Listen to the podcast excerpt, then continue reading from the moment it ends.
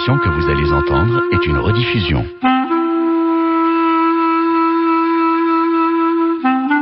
La danse des mots, Yvan Amar, Sophie Mallet. Bonjour. Interprète ou traducteur Est-ce que c'est comme ça qu'on peut diviser le monde? Est-ce que les gens se retrouvent ou bien dans le camp des interprètes ou bien dans le camp des traducteurs? C'est un petit peu abusif de le dire et de le penser, mais pourtant souvent on oppose une pratique à l'autre. Et pourtant il y a un point commun à la pratique de l'interprète et à celle du traducteur. On fait passer d'une langue à une autre. On fait passer quoi? Un message. Seulement le traducteur travaille essentiellement à partir de l'écrit, il réécrit écrit dans une autre langue ce qu'on lui a donné dans une première langue, alors que l'interprète, ou même, si j'en crois mes vieux souvenirs classiques, le truchement, comme on disait dans l'ancienne langue française, eh bien, l'interprète dit dans une certaine langue ce qu'il a entendu dire dans une autre. C'est tout le secret de l'interprétation. Oui, de l'interprétation et pas de l'interprétariat. Ce dernier mot existe, il est relativement rare et plutôt réservé à la carrière, à la fonction. On parle des carrières de l'interprétariat. Mais la pratique même à laquelle se livre l'interprète, c'est l'interprétation. Cela dit, il y en a plusieurs sortes d'interprétation et pour en savoir un petit peu plus là-dessus, je me suis adressé à Martine Bonadonna, qui est membre d'une grande association d'interprètes. Alors, d'abord, Martine Bonadonna, merci d'être là. Et puis, de quelle C'est l'Association internationale des interprètes de conférences, qui est en fait la seule association professionnelle internationale qui existe qui est d'ailleurs euh, la seule reconnue par les organisations internationales et qui compte environ 2700 membres dans le monde entier. On est présent dans 91 pays avec euh, toutes sortes de langues et toutes sortes de personnalités, de parcours différents. C'est une association très intéressante. J'aimerais bien d'abord vous demander quelles sont les diverses situations de travail d'un interprète. On sait ce que c'est qu'un interprète, c'est quelqu'un qui euh, fait passer ce qui a été dit euh, dans une langue dans une autre. Alors, quand on est interprète, de conférences. Quelles sont les situations principales auxquelles on a à faire face? Alors, l'interprétation de conférence, c'est essentiellement de l'interprétation simultanée. C'est-à-dire qu'on traduit en même temps qu'un orateur parle. On l'écoute et en même temps on le traduit dans une autre langue. Bon, alors, interprétation simultanée, c'est la plus grande partie de notre travail. On peut avoir aussi ce qu'on appelle de l'interprétation consécutive. Ça, c'est quand on laisse parler l'orateur pendant un certain temps et puis on interprète après.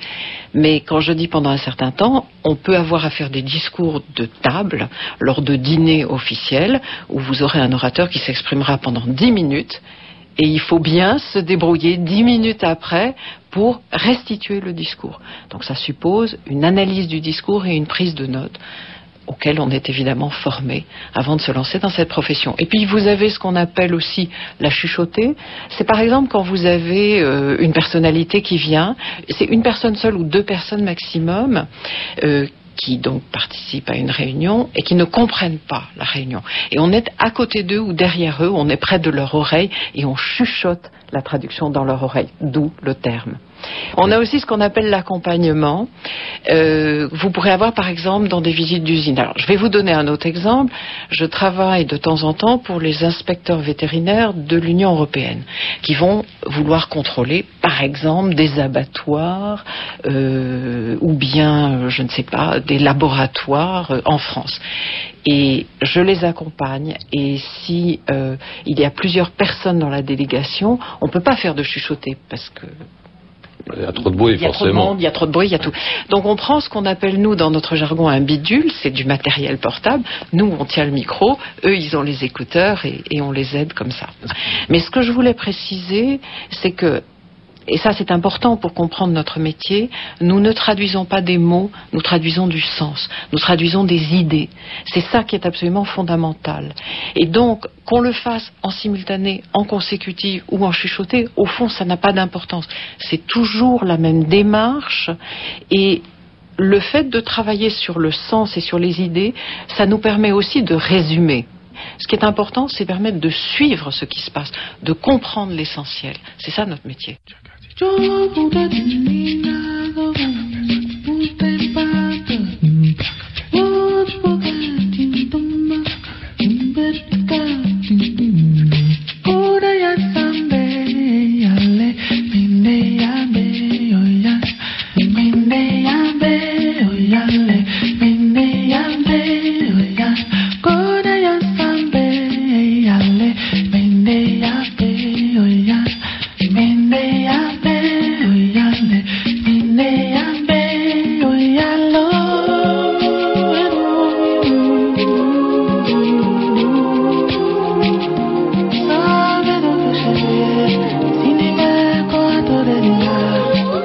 Martine Bonadonna, est-ce qu'il y a une autre différence avec la plupart des situations de traduction Quand vous êtes en chuchoté, vous travaillez pour une personne.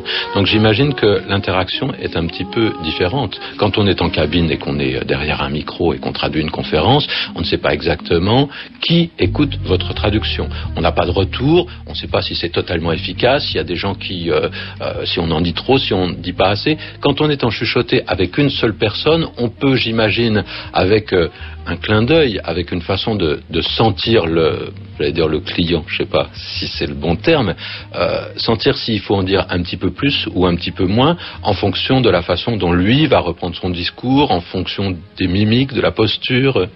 Oui, c'est vrai, mais, mais ce que vous dites ne s'applique pas uniquement à la chuchotée. D'abord, la chuchotée, en général, c'est un exercice qu'on n'aime pas parce que ça revient pour nous à faire de la simultanée dans de mauvaises conditions d'écoute. C'est-à-dire que si vous êtes par exemple à table, les gens sont en train de manger, vous entendez tous les bruits de fourchettes, d'assiettes, les serveurs qui passent, etc. Et ça perturbe beaucoup votre perception des discours que vous devez traduire. Bon. Donc ça, ça n'est pas très facile.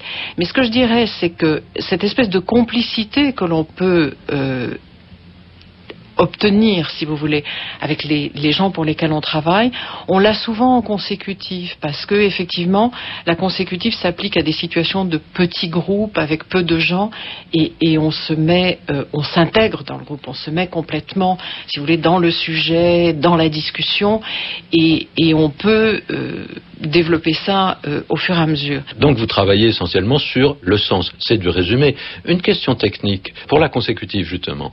Vous dites je comme si c'était vous qui aviez euh, prononcé le premier discours. Quand vous avez euh, un député, un président ou, ou même quelqu'un d'anonyme qui dit je pense qu'il faut, je suis très sensible à ceci. Vous, en tant qu'interprète, vous dites je comme si vous étiez le président, le député. Oui, tout à fait, parce que nous sommes simplement la voix des autres. Quelles sont les difficultés justement de la traduction consécutive, les difficultés, disons, spécifiques? En consécutive, on est obligé peut-être plus qu'en simultané de se concentrer sur l'articulation du discours, sur la structure du discours, euh, sur, si vous voulez, le squelette. Et dans la prise de notes, on ne fait absolument pas de la sténographie, contrairement à ce que certains pensent, parce que la sténographie se fait dans une langue. La sténographie ne permet pas le passage d'une langue à l'autre. Puisqu'on travaille sur le sens, on va donc essayer de noter l'articulation du discours, l'essentiel du discours. Et éventuellement, on va noter quelques mots qui nous rappelleront les détails. Si par exemple l'orateur développe une idée principale, mais raconte une anecdote, donne un exemple, il y a probablement pour nous un mot qui nous permettra de nous souvenir de l'exemple. Et on ne va pas noter tout l'exemple, on va noter simplement ce mot-là. Mais au moins, on aura compris le discours, on aura compris le message, et c'est le message qu'on fera passer. Et il y a vraiment une technique de prise de notes pour passer d'une langue à l'autre, c'est-à-dire bien comprendre la structure du discours dans une langue et ensuite pouvoir la reformuler dans l'autre. Alors, dans quelle langue prenez-vous les notes? Dans la langue de l'orateur ou dans la langue traduite? Ça dépend. On peut avoir des mélanges. Parce que des fois, vous ne trouvez pas instantanément l'équivalent du mot que vous cherchez dans l'autre langue. Donc vous le notez dans la langue de départ. Et puis vous la trouverez au moment de faire votre discours. Peu importe à la limite. Il y a des mots qui sont plus court à noter dans une langue que dans l'autre. Et puis on a des symboles aussi. Par exemple, mais ça on, on l'apprend dans les écoles. Par exemple, le carré pour nous c'est un pays. Le carré barré c'est international puisque ça n'est plus un pays. Vous voyez ce que je veux dire? Le rond ça peut être la réunion, la table ronde, la conférence. Et un rond ça marche dans toutes les langues. Donc c'est pas un problème, si vous voulez. Nous avons comme ça toute une série de, de techniques qui nous permettent d'aller vite à la vitesse de la parole. Et chacun développe son propre système. Dans les écoles d'interprètes, on vous enseigne les principes, on vous donne quelques trucs, mais c'est à vous à mettre en place votre propre système de prise de notes. Dans les écoles, justement, est-ce qu'on travaille euh, l'interprétation simultanée et l'interprétation consécutive euh, en même temps, ou bien est-ce qu'il y a un, un, type de position d'interprète euh, qui est privilégié, sur lequel on travaille d'abord, avant d'aborder autre chose? Vous avez tout à fait raison. On commence par la consécutive, qui est considérée comme un exercice plus difficile et formateur. Parce que pour faire de la consécutive, vous êtes obligé de vous concentrer sur l'analyse du discours.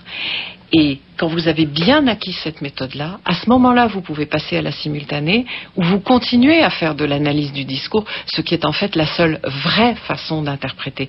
Parce que si vous commencez par la simultanée tout de suite, vous avez tendance à coller aux mots. Et ça, ça ne, marche pas parce qu'on ne peut pas passer d'une langue à l'autre en traduisant des mots.